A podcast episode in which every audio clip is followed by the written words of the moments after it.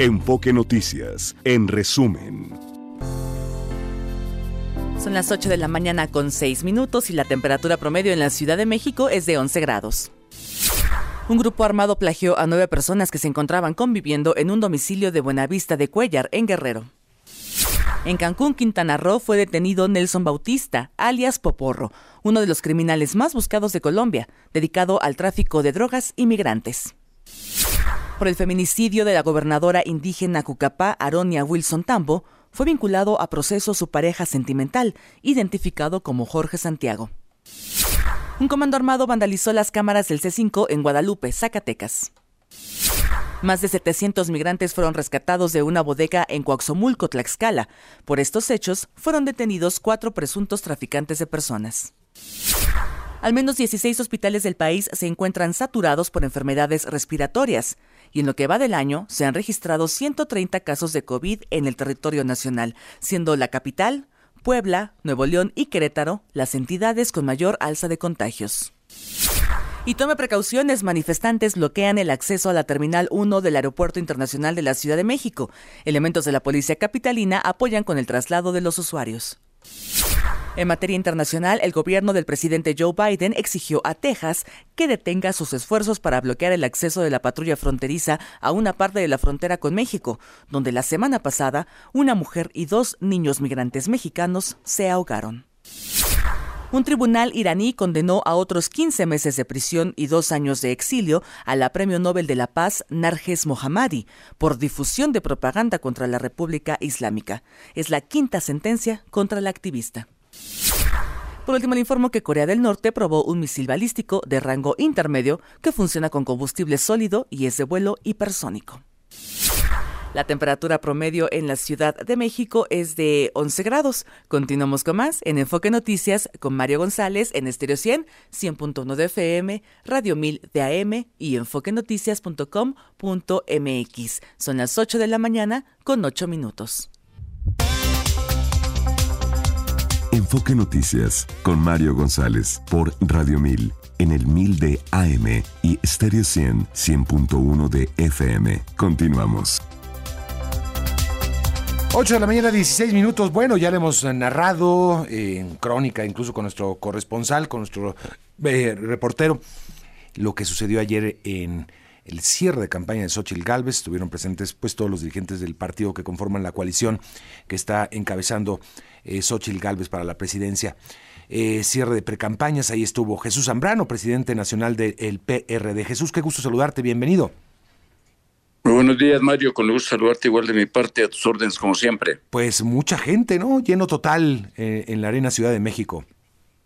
Lleno total, y con muchísima gente que se quedó fuera porque se rebasaron las expectativas, Mario, en verdad que fue un cierre imponente, impresionante, que demuestra las potencialidades de la campaña de Xochitl y que ella misma en un magnífico discurso de cierre de precampaña aquí en la Ciudad de México dejó claro cuáles son los problemas que tiene ella muy claro, cuáles son los problemas eh, del país y por qué efectivamente, como ella misma lo dijo, están en riesgo la vida, la verdad y la libertad en nuestro país y que nos estamos jugando la elección de nuestra vida, que es la más importante. Y tiene razón, lo hemos hablado aquí contigo en otros momentos, de cómo están peligrando derechos, libertades y el riesgo de que esto continúe en la persona de Claudia Sheinbaum, como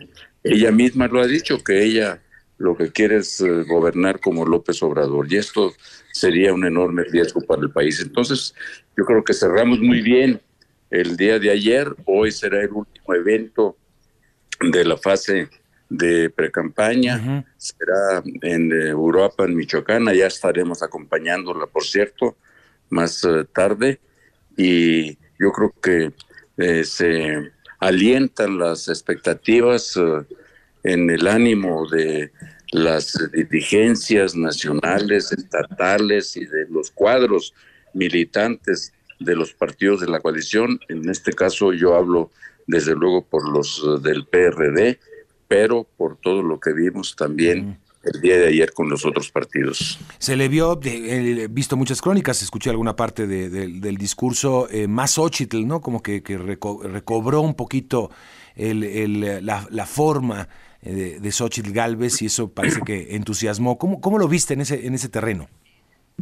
Pues mira, es lo que me dijeron muchos compañeros también, por cierto, ya cuando terminó el evento y que fuimos eh, saliendo eh, y me decían, es eh, otra vez Xochitl, la echada para adelante, la candidata con claridad de no sujetarse a un guion específico, sino más ella, más hechura de ella misma, ¿no? Entonces, pues como yo la he estado acompañando, Mario, a, distintos eventos. Yo la he visto en todo caso en sus dos facetas eh, eh, con soltura en eh, sus desempeños discursivos.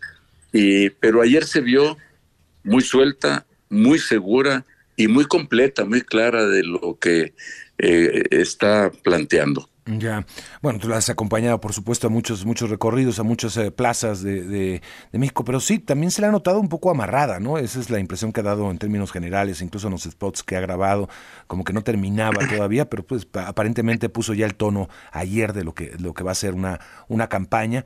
Eh, ahora, eh, hablabas de los problemas que tiene ella y el país de cara al futuro, pero también las que tiene ella en, en términos de la campaña, es decir, vimos este pues esto que ha sido calificado como uno de los peores errores políticos de los últimos años, el de Marco Cortés de publicar un acuerdo. Eh, ya he oído algunas declaraciones tuyas en el sentido de que pues no tenías la menor idea de ese acuerdo interno, eh, donde se repartaban plazas, se, repartían este, subdirecciones, se repartían incluso hasta notarías. Eh, Jesús, esto sin duda es un golpe a la propia campaña de Xochitl Gálvez. Digamos que generó desconcierto interno, desde luego las eh, reacciones eh, en las que hay, en las que dejamos muy claro de nuestra parte que no solo no conocíamos un eh, acuerdo de esas características, sino que además yo en lo personal y como PRD no lo comparto porque no tiene que ver eso con lo que debe ser la conformación de gobiernos de coalición, los compromisos de un gobierno de coalición de cara a la sociedad, con compromisos de lo que se va, de qué políticas públicas se van a poner en práctica ganando una elección, es entendible y natural, Mario, que quienes participamos aliados uh, en una contienda electoral, esperemos, como esperamos como partidos políticos, pues como fuerzas políticas, hacer parte también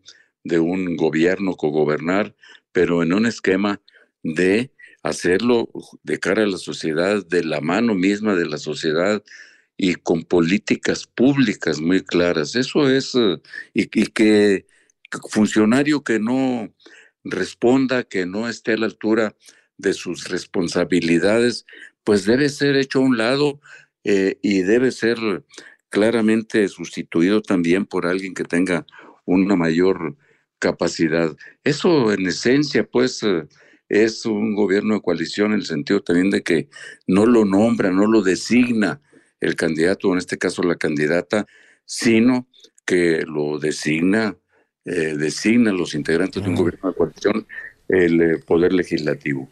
Sí, bueno, ah, tanto como decías, desconcierto, esa es la palabra, o hubo incluso enojo. Eh, ¿Cuál fue tu reacción al conocer? ¿Ya conocías el acuerdo? Te pregunto. No, no, no, lo firmaste tú. Esto también llama la atención. El PRD está afuera, aunque formó parte de la alianza.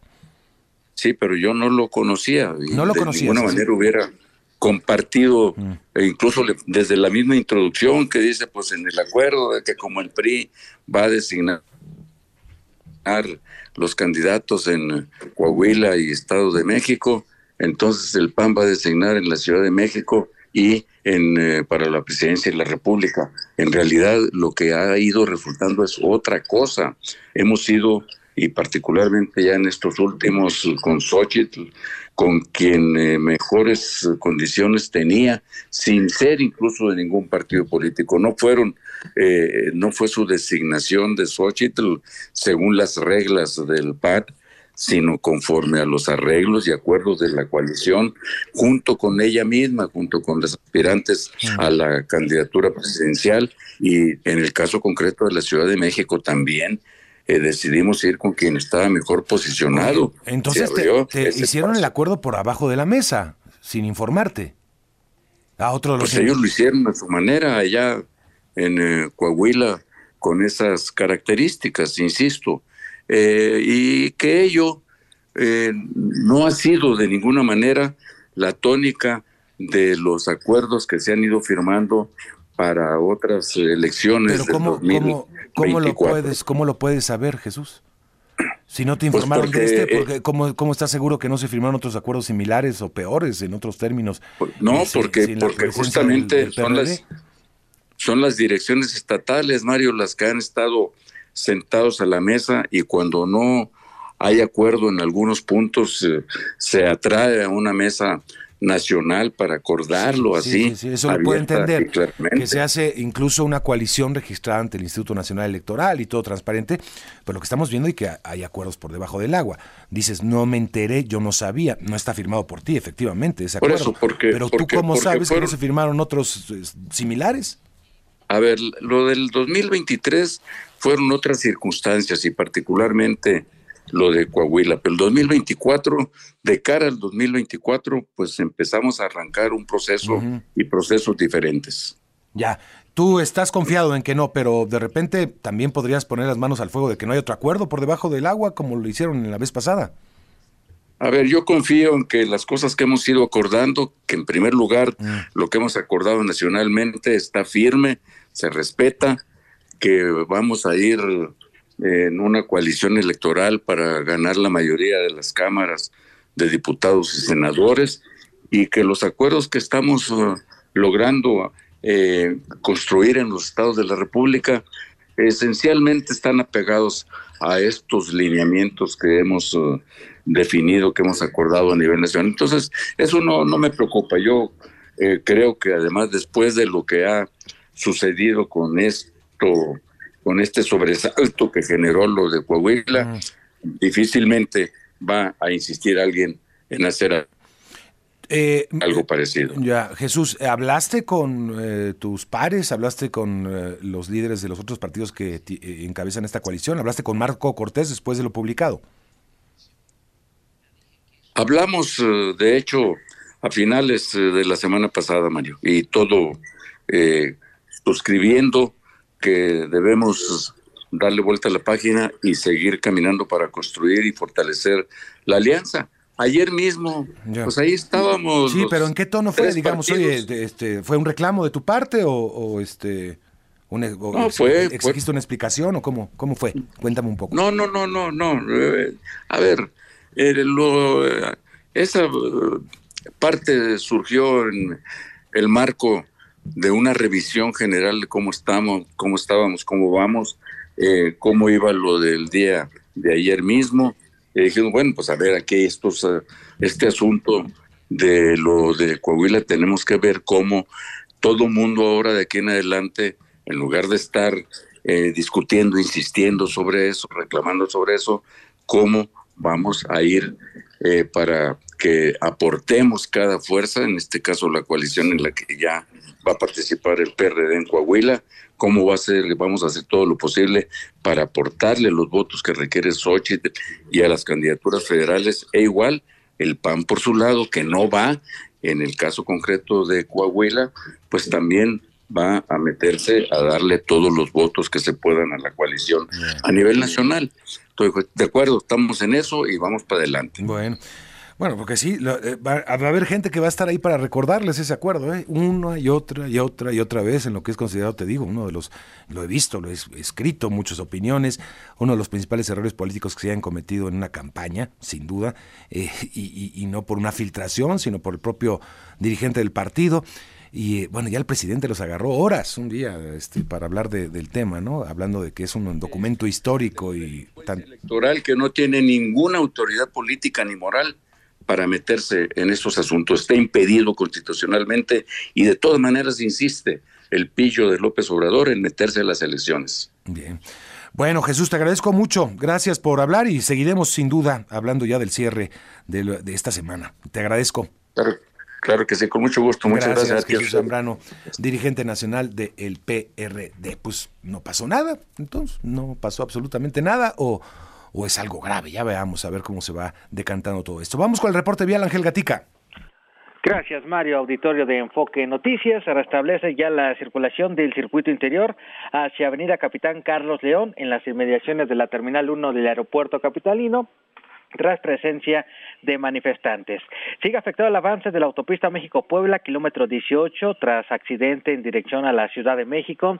Y recuerde que hoy termina el periodo que extendió el Estado de México para verificar autos con engomado azul, terminación de placas 9 y 0 en el Estado de México. Calidad del aire, mala en Coacalco, de bueno aceptable en el resto del Valle Mexiquense. Mario, lo que tenemos. Gracias. Buenos días. Bueno, esto está pasando en muchos estados de la República Mexicana desaparición de jóvenes en Jalisco, en eh, Guanajuato, en Guerrero, no es decepción, vamos a Guerrero precisamente porque hombres armados se llevaron o levantaron a nueve personas, en su mayoría jóvenes de la comunidad de Santa Fe, Tepetlapa, en el municipio de Buenavista de Cuellar.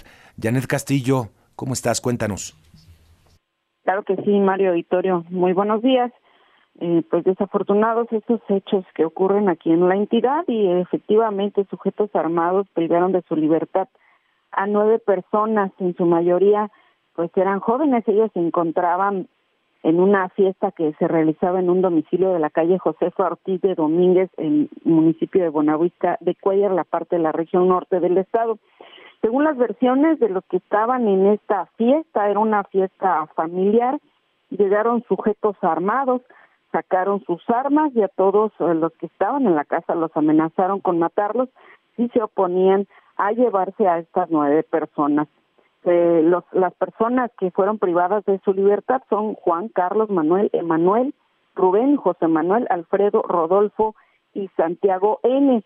Esta información la confirmó la Fiscalía General de Guerrero eh, al emitir un boletín en el que informa que a pesar de que no hay una denuncia formal por parte de los familiares de estas personas que fueron privadas de la vida, pues inició un operativo de búsqueda y localización en esa zona después de que ocurrieran estos hechos en Buenavista de Cuellar. Comentarte también, por otro lado, Mario Auditorio, que continuamos con la escasez de transporte público aquí en el puerto de Acapulco y bueno, derivado de esta situación que está viviendo el puerto, eh, la Guardia Nacional ha eh, pues enfrentado parte de esta situación y ha destinado pues algunos eh, de sus vehículos para tanto resguardar y trasladar a las personas en tres rutas diferentes, tanto sobre la costera Miguel Alemán como en la periferia de la ciudad, debido a que son cientos los ciudadanos que se quedan varados durante muchas horas por la falta o el escaso transporte público que pues no hay en el municipio de Acapulco y, que hasta estos momentos ni transportistas ni autoridades pues han informado sobre cuál es la situación o qué es lo que está pasando de que no haya transporte después de también pues de conocer de estas amenazas del crimen organizado a los transportistas. Nadie ha ofrecido alguna declaración alguna conferencia de prensa para saber qué es lo que está ocurriendo es lo que tenemos desde acá de Guerrero, Mario. Bien, bueno, pues estaremos muy pendientes para ver qué arrojan las investigaciones. Ojalá que encuentren a estos jóvenes rápidamente. Gracias, Janet. Buen día. Buenos días. Y el gobierno de Tabasco confirmó la localización de las mujeres colombianas. Habían sido denunciadas la desaparición de nueve jóvenes eh, colombianas. En realidad, aparentemente eran ocho. Ya fueron ubicadas afortunadamente. Javier Marín nos tiene más información. Javier, adelante. Hola Mario, buenos días, un saludo para ti al auditorio de Enfoque. Pues efectivamente el gobernador de Tabasco, Carlos Manuel Merino Campos, informó a través de sus redes sociales que fueron localizadas sanas y salvas estas nueve mujeres colombianas que presuntamente habrían acudido pues a una fiesta aquí en el municipio de Cárdenas, municipio el segundo más importante de Tabasco y donde bueno pues hay una serie de registros de hechos eh, violentos que se han presentado pues a lo largo de las últimas semanas, lo que obviamente generó pues una gran preocupación por la situación que pudieran estar enfrentando. Sin embargo, pues fue el propio mandatario estatal hay quien dijo que a 24 horas de haber recibido pues el informe del consulado de Colombia desde Cancún se inició pues una investigación por parte de la Fiscalía General del Estado de Tabasco y se logró pues eh, encontrar pues, estas nueve personas que dijo pues están sanas y salvas y que posteriormente abundaría más en detalles respecto a la situación que ella se enfrentaba. Eh, hasta ahorita pues no ha habido otra comunicación más que esta de manera oficial y bueno pues también eh, pues ya la parte del testimonio que da una de estas nueve personas que estuvieron eh, pues en una situación que todavía no se determina eh, cuál fue. Aquí escuchamos lo que dice Mariana García. Hola, yo soy Mariana García Muñoz. Me encuentro en la Fiscalía de Tabasco. Yo me encuentro bien de salud. Em, apenas me di cuenta que nos están buscando por todo México con esos videos que montaron. Nosotros estamos acá en de voluntad. Aclaro que éramos ocho chicas, no nueve.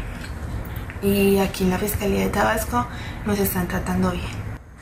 Pero si viniste a Tabasco el día 5, como se dice en las noticias. ¿Tú le mandaste unos audios a tu mamá? Pero estaba como borracha. Porque pues estaba más bien sentimental. Pues Mario, eso es lo que se tiene hasta el momento. Ocho son las personas, las mujeres que pues tiene ya la Fiscalía General del Estado. El reporte que yo te tengo desde Villahermosa. Bien, bueno, pues qué, qué bueno que acabó todo bien eh, por lo pronto y habrá más investigaciones para ver a qué acudieron, en qué calidad, si estaban en regla los papeles y todo esto. Gracias, gracias a Javier Marín desde Tabasco. Vamos a la pausa 8.35 ya, tiempo del centro de la República Mexicana. Recuerdo que puedes estar en contacto con nosotros en arroba Mario CNN, en arroba Enfoque Noticias y en, en, X y en otras muchas plataformas como TikTok, eh, también en Instagram. Y también en Spotify puedes escuchar las entrevistas y el programa completo de la primera emisión de Enfoque Noticias. Regresamos enseguida. Está usted escuchando Enfoque Noticias por Radio 1000 en el 1000 de AM y Stereo 100 100.1 de FM. Regresamos con Mario González. Pues finalmente, ya le hemos comentado, Bernardo Arevalo asumió la presidencia de Guatemala en medio de turbulencia política Aparentemente había el intento eh, abierto de un boicot a la toma de posición por parte de la Cámara de, legislativo que salía y le daba paso al entrante. Y bueno, eso puso tensión, incluso hasta en los invitados especiales que estaban ahí presentes. Algunos tuvieron que retirarse. Nueve horas de retraso aproximadamente eh, la toma de posesión. Vamos a conversar de todo esto con Natalia Saltalamaquia, jefa del Departamento Académico de Estudios Internacionales del ITAM. Y gracias por estar con nosotros, doctora. Bienvenida. Mario, qué gusto saludarte esta mañana. Bueno, un proceso eh, pues muy complejo, no solamente el de ayer, creo que ayer fue la culminación, que acabó bien aparentemente hasta ahora, sino desde que comenzó el proceso electoral, una fiscalía, un sistema ejecutivo eh, eh, pues volcado en intentar entrometerse en el proceso electoral, Natalia. Es, ha sido una concatenación, un tsunami de operaciones hechas para evitar que Arevalo tomara posesión desde que se anunció su triunfo en la segunda vuelta.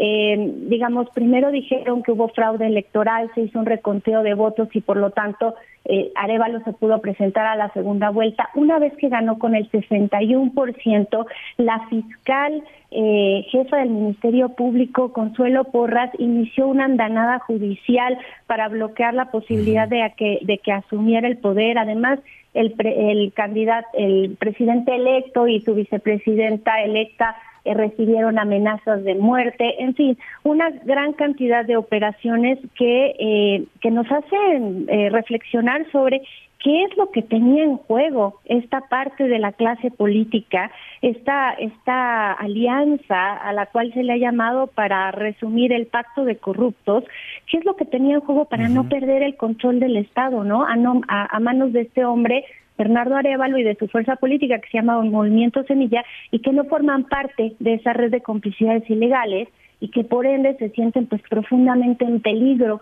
una vez de que de que pierden el control de el poder ejecutivo, ¿no? Bueno, y es que Arevalo dio la sorpresa porque en realidad los digamos el ataque del ejecutivo contra el proceso electoral no fue en principio contra él, fue contra otros candidatos, se descarrilaron alrededor de seis candidaturas, me parece, entre ellas la más opcionada eh, con el objetivo de poner a la, a la, digamos, a la oficialista en ventaja. Y fue ahí cuando Arevalo pues pudo rebasar ahora sí que por la izquierda, ¿no? Este, eh, ahora, eh, bien lo dices, pero sin embargo, Arevalo tendrá que gobernar con una fiscalía pues que ha estado en oposición todo el tiempo. Sí, totalmente. Digamos, él ha dicho que su primer este acto de gobierno será pedirle a la fiscal general su renuncia. Es previsible que ella no no dé su renuncia y por lo tanto se tendría que eh, comenzar un proceso de destitución. Ese proceso de destitución no es fácil, ya que se tiene que demostrar legalmente que incumple con las facultades de su cargo, que cometió eh, eh, ilícitos y debe existir una sentencia firme de un tribunal en ese sentido. Con lo cual se viene una batalla importante del Poder Ejecutivo con esta parte del Poder Judicial, en particular con la Fiscalía. Eh, tiene un respaldo popular importante en este momento y lo que vimos ayer en el Congreso creo que también sorprendió porque eh, se, se presenta la posibilidad, una vez que ya se admite que eh, entren y sean eh, entregados en, su cargo, fundamentados en su cargo, los diputados del movimiento Semilla y empiezan las sesiones, se logra que la junta directiva sea integrada por la planilla que presenta el movimiento Semilla con otras fuerzas políticas del Congreso.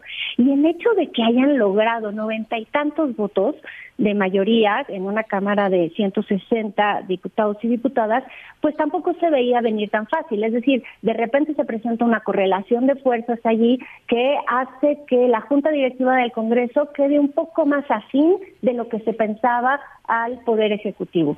Creo que esa también fue otra sorpresa de la noche. Sí. Oye, este, eh, podríamos decir que la comunidad internacional ahora sí tuvo éxito, porque no, no, no siempre podemos contar esa historia, ¿no? Pero sí hubo una presión internacional muy importante, ¿no? Regional muy importante. Todos los ojos estaban puestos en Guatemala, yo creo que por distintos motivos. El primero me parece es que es tan contundente tener un resultado de 61%, que es no difícil eh, pensar que se, que, se revierta. Pero la otra cuestión es que soplan vientos autoritarios en Centroamérica sobre todo. No vemos lo que sucede en Guatemala, vemos lo que sucede en Salvador. Entonces la defensa de la democracia en Guatemala... En, Nicaragua lo que está pasando también terrible. Bueno, ahora expulsados al Vaticano varios, varios eh, líderes de culto, en fin.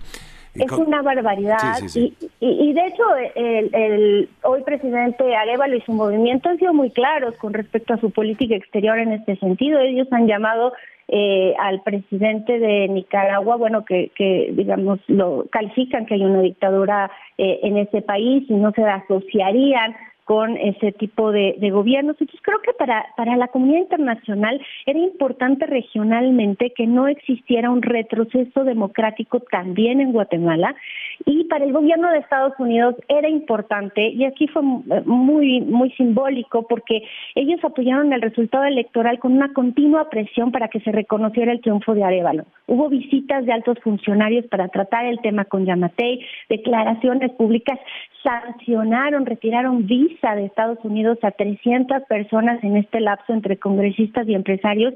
Y eso tiene que ver con que Estados Unidos quiere que en Guatemala haya un Estado funcional, operante, porque si no tiene costos para Estados Unidos en términos de los flujos de migración que se generan por la población empobrecida, por la violencia, pues también porque en un estado corrupto prospera el narcotráfico, porque prospera el tráfico de personas. Entonces, en esta ocasión, y no siempre es así, vamos a decirlo claramente, la posición del gobierno de Estados Unidos fue claramente de tratar de respaldar el triunfo eh, de, eh, de la persona que había sido electa contundentemente. Bueno, pues va a estar interesante a ver cómo transcurren estos eh, primeros eh, días y meses del gobierno de Bernardo Arevalo, pero como bien dices, el, eh, la situación regional no está fácil, está bastante complicada. Vamos a ver, es este, eh, pues uno de los tantos movimientos que va a haber en América Latina, Natalia. Yo creo que va a haber este, tan solo este, lo he estado reiterando, tan solo este año en la región seis elecciones presidenciales, así que va a estar bastante agitado el ambiente, tomando en cuenta la de México, por supuesto. Sí, por supuesto. Y bueno, para México era especialmente relevante esta elección en particular, ¿no? Este, tenemos esa frontera de mil kilómetros con diez puntos de cruce formales con Nicaragua, digo, con Guatemala. Eh, realmente lo que sucede allí tiene consecuencias inmediatas y yo creo que por eso fue importante que también nuestra canciller Bárcena estuviera allí eh, reunida casi todas las horas en el hotel en el que estaban esperando las comitivas internacionales y el presidente electo, eh, se veía constantemente la presencia de la canciller a, su lado. Creo que ah, se jugaba mucho para México también en esto y pues qué bueno que hubo el resultado eh, final que tenemos el día de hoy. Bien, pues te agradezco mucho Natalia por conversar con el auditorio esta mañana. Igualmente, un saludo para ti y para, para todo el auditorio. Es la doctora Natalia Saltalamaquia, jefa del Departamento Académico de Estudios Internacionales del ITAM. Bueno, vámonos con el reporte vial, Ángel Gatica. Gracias, Mario. Auditorio de Enfoque Noticias. Considere choques sobre Calzada México-Tacuba y Maestro Rural en dirección hacia Mariano Escobedo. Hay tránsito lento en el viaducto Río Becerra hacia Avenida Insurgentes y tenemos volcadura que está afectando el avance de la autopista Chamapa-Lechería. Es el kilómetro 25 con dirección hacia Chamapa calidad del aire mal en Coacalco, de buena aceptable en el resto del Valle de México. Mario, el reporte. Gracias. Buenos días. Buenos días. Las finanzas con Martín Carmona. Martín Carmona, ¿cómo estás? Mario, bien, gracias. Buenos días. Saludamos al auditorio de Enfoque Noticias en la República Mexicana. Mario, justo en esta sección económica y en estos momentos el presidente López Obrador en su conferencia mañanera da una serie de indicadores que son la mayoría favorables. Esto em, justo por... Eh, la incredulidad que manifiesta el presidente de que han salido capitales de bonos invertidos en eh, bonos del gobierno federal, ¿no? Capital sobre todo de inversionistas extranjeros. El presidente no lo cree, saca una serie de argumentos y sobre todo destaca mucho el tema de la inversión extranjera directa, que ha marcado récord sin duda, también con sus asegúnes en el tema de lo que es la inversión extranjera directa, ¿no? Cerca del 70% o más llega a ser reinversión justamente de los recursos de inversión extranjera directa, pero el presidente, por supuesto, como siempre diciendo que en la parte económica vamos bien, por supuesto tiene una gran parte de razón, pero hay algunos indicadores que no son necesariamente favorables, como este tema de la salida de capitales de lo que son los bonos de deuda del gobierno, donde se había refugiado mucho, además, y esto a pesar de las altas tasas de interés y de la del diferencial que existe entre lo que se paga en México por estar en pesos invertido en bonos del gobierno, por estar en bonos de otros países, por ejemplo de los Estados Unidos, que la tasa es mucho más baja, Mario. Sí, sí, sí. Bueno, pues, eh, pues ahí están los datos, ¿no? Pero pues siempre hay otros datos. Siempre tiene otra información y, y, lo veremos así. Y esto lo destaco porque seguramente lo veremos a lo largo de este periodo electoral. Él señalando, desafortunadamente, metiéndose en el proceso electoral y todo el tiempo, todo tiene una lógica electoral para el presidente. Ahora ha estado hablando insistentemente de la reforma del poder judicial y que por por cuál, porque es necesario tener una mayoría en el Congreso. Ese es el plan. No, no es el plan C, es el plan A de, de esta administración. Dan por descontado aparentemente que va a ganar Claudio Sheinbaum, así parece ser, y entonces van por una mayoría absoluta en el Congreso, es lo que quiere el presidente. Y todo tiene esa intención, incluso esos eh, anuncios de que va a presentar una nueva reforma constitucional, sabe que la reforma constitucional no le es posible ahora con la configuración del Congreso, así que sin duda va a echar en la canasta de, ya ven, por eso tienen que votar por nosotros en mayoría. Exactamente, de hecho ha perfilado ya un dato mucho más preciso, en el sentido de decir que él va, el gobierno va a poner esa parte que falta para que un trabajador pueda obtener como pensión el último salario. Imagina que hoy daba la CONSAR unos datos que el promedio de las personas que se retiraron ya eh, en este pasado 2023 el promedio fue de seis mil pesos más o menos de pensión que se llevaron. Imagínate que una de esas personas, su último salario era de 12 mil, pues él tendrá al gobierno que poner esos 6 mil para compensar los 12 mil y como nos han dicho, prácticamente ningún país tiene como pensión al final de tu vida laboral el que tengas exactamente el mismo salario porque resulta muy oneroso porque a lo largo de tu carrera eh, laboral, de tu vida laboral, debiste de haber ahorrado justamente más dinero para que eso pudiera suceder. Acá pues ya tiene una tarea la Secretaría de Hacienda que nos diga cuánto va a costar y de dónde van a salir esos recursos, que no suena fácil Mario, para compensar esa parte que estaría ideal. Por supuesto que estamos a favor y uno como trabajador estaría perfecto que te vayas con tu último salario. El tema es de dónde, ¿no? De dónde va a salir ese dinero. Sí, sí, sí. Oye, y volviendo a pues la salida de capitales, eh, ¿qué, argumenta entonces el presidente respecto a eso? Que no hay tal, que no hay tal, que incluso la inversión extranjera directa eh, confirma que México es muy atractivo para los inversionistas, confirma que en nuestro país hay buenas opciones, lo cual sí, los datos así nos indican que efectivamente la inversión extranjera directa ha ido marcando máximos pero no hay que irnos con la finta, Mario, porque lo hemos comentado en varias ocasiones. Una parte de esos recursos, el 70%, reitero, son reinversiones de capital. No son nuevos capitales, no son nuevas empresas que van a México como una opción de desarrollo. Son las empresas que ya están en México que deciden no llevarse sus utilidades y sí reinvertirlas. Por lo tanto, pues se les cataloga en este caso como nuevas inversión, como inversión extranjera directa, ¿no? Mira, en el caso de la salida de capitales de inversión extranjera en bonos suma 349.858 millones de dólares, justamente que se han ido porque pues finalmente los inversionistas consideran que ya no van a estar en México por cualquier argumento que ellos consideren. Sí, casi 350 mil millones. Casi 350 mil. Y ha sido a lo largo del sexenio, ¿eh? poco a poco, poco a poco, y esto a diferencia de el diferencial que se tiene de tasas de interés, ¿no? Te pagarían más estando en pesos aquí en México y esto pues eh, no ha sido suficiente incluso para que llegaran más capitales a nuestro país, ¿no? Que sería lo que uno esperaría. Bueno, y eh, pues, eh, obviamente estamos hablando de, bonos gubernamentales en, en, mano de tenedores internacionales. Exactamente, principalmente en inversionistas extranjeros. Ahora, en México ha crecido mucho el ahorro en, en CETES, ¿no? Que son parte del gobierno también. También iba a decir, digo, tiene muy buenos rendimientos los bonos gubernamentales hoy por hoy, ¿no? Sí, sí, sí, eso ha permitido que más mexicanos puedan obtener un poquito más de ahorro porque si te vas a los clásicos eh, fondos que tienen los bancos, ¿no? Estos de, de, de, ir dejar tu dinero ahí, pues te pagan incluso menos que la inflación. Eh, ya yéndote a, un, a una inversión de los CETES o de algún otro bono del gobierno, tu rendimiento es mucho mayor, justamente, Mario.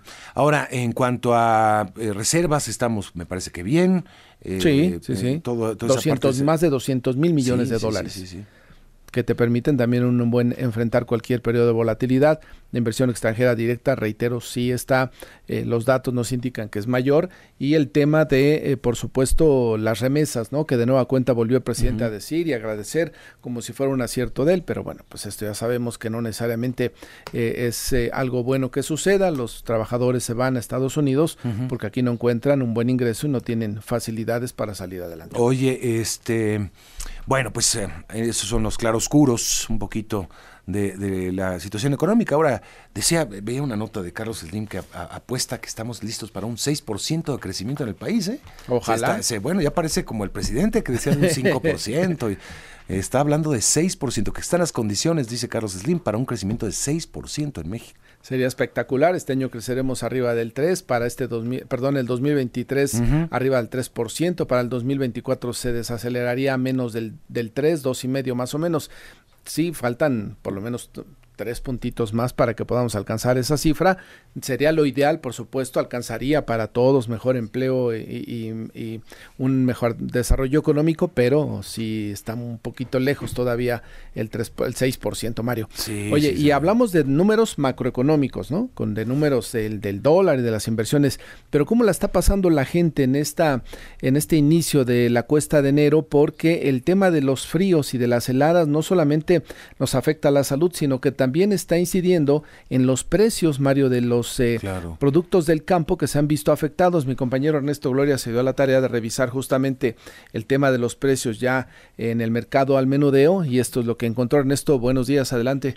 ¿Cómo estás, Martín? Mario, auditorio de Enfoque Noticias, muy buenos días a todos. Efectivamente, estos cambios en el clima por la temporada invernal han afectado la producción y comercialización de alimentos, principalmente derivado de las heladas registradas en las últimas semanas del 2023 y las del comienzo de este año. En Enfoque Noticias visitamos este fin de semana mercados y centros comerciales para constatar esta fluctuación de precios. La combinación de la alta demanda por las fiestas decembrinas y también estos fenómenos climáticos han impactado los precios de productos como jitomate, cebolla, tomate, chile y hasta el nopal. En un sondeo, comerciantes afirman que no se habían alcanzado tan elevados precios aún en condiciones similares de años anteriores. Vamos a escuchar lo que encontramos. El jitomate está en 75 el kilo, la cebolla está en 50. ¿Y el nopal, que es un producto básico de los En 4 pesos la pieza. ¿Y antes de estas heladas en cuánto estaba? A peso estaba la pieza. Ahora la compramos desde 3 pesos desde la central de abastos. Y están muy chiquitos. Y por, precisamente por las heladas sobre el precio de los, de los productos. El jitomate no baja de 80. papá. Hay gente que dice que está a 50, pero que está muy chiquito y muy verde. Y aquí el producto que vendemos, pues es de primera. ¿La cebolla en cuánto la tienen esta? Ahorita 46 y la cebolla nunca había estado a 46, el tomate a 48. Oiga, me han comentado también que los nopales, que es un Ah. producto que ocupamos mucho los mexicanos. ¿Sabe qué le digo a la gente? Que es gourmet, porque están a 6 pesos cada uno y a 4 este pequeño. Cuando los nopales habían subido. La situación ha afectado además del bolsillo popular a quienes en su actividad está ligada a la producción de comida. Platicamos con la encargada de un restaurante quien nos comentó de las afectaciones que ha tenido que absorber para no trasladar a sus clientes este incremento y dejar de tener ingresos. Le escuchamos. Sí, el jitomate subió mucho, sobre todo ahora en la época navideña que ocupa uno mucho jitomate para la- los productos que se elaboran. Salió bastante caro, estaba arriba de 90 pesos en casi en todas partes. Estuvo más barato en el súper que en el mercado, que es muy raro. La cebolla también me comentan eso. Cebolla, eh, también los romeritos estaban en 45, en 60, cuando es un producto que encuentro uno habitualmente en 13, 12 pesos. ¿Sus proveedores le han explicado a qué se debe este aumento tan drástico? Que se escaseó el producto y el poco que llegó, llegó de mala calidad y llegó caro. Lo absorbe uno, porque la- pues ahora sí que el cliente no tiene la culpa y, y, pues tampoco lo puede uno exceder tanto porque no lo vendería. Como un 40% se, se incrementa mucho, pero yo no puedo subirlo más de lo que lo vendí el año pasado. Los comerciantes señalaron que de acuerdo a sus proveedores esa circunstancia podría aminorar conforme mejore el clima, aunque reconocieron que esta temporada resultó sumamente atípica. Aquí lo que nos señalaron. En comparación, señora, con otros años, ¿usted cómo ha visto los precios? Ah, no, pues altísimos. No, pues no se En comparan esta con los misma temporada que es más o menos de frío. Sí, pero antes el precio subía y luego bajaba rápido. Ahora ya no baja tan rápido, se mantiene una buena temporada caro y ya no es tan fácil que baje como antes bajaba. Subían, pero unos ocho días y a los ocho días bajaba todo. Y ahorita se mantiene mucho tiempo caro. Ya llevamos tres semanas con Tres esos o precios cuatro. altos. Ya todos saben que ya tiene mucho, ya tiene algo que empezó desde mediados de diciembre, pues ya. ¿Y si obedece a los fríos o es nada más por el alto consumo? ¿Ustedes cómo lo ven? Pues ya este, se junta de las dos partes ya. Y bueno, pues esta situación ha obligado a los consumidores, según relatan los vendedores, a dejar de comprar kilos completos y solo llevar las piezas que ocuparían diariamente o en su defecto dejar de poner en riesgo la mercancía y esta, bueno, pues puede echarse a perder. Pues así, Mario Martín, lo que encontramos en el mercado micro Oye, y solamente sí, Este, cuatro y seis pesos un, un este nopal.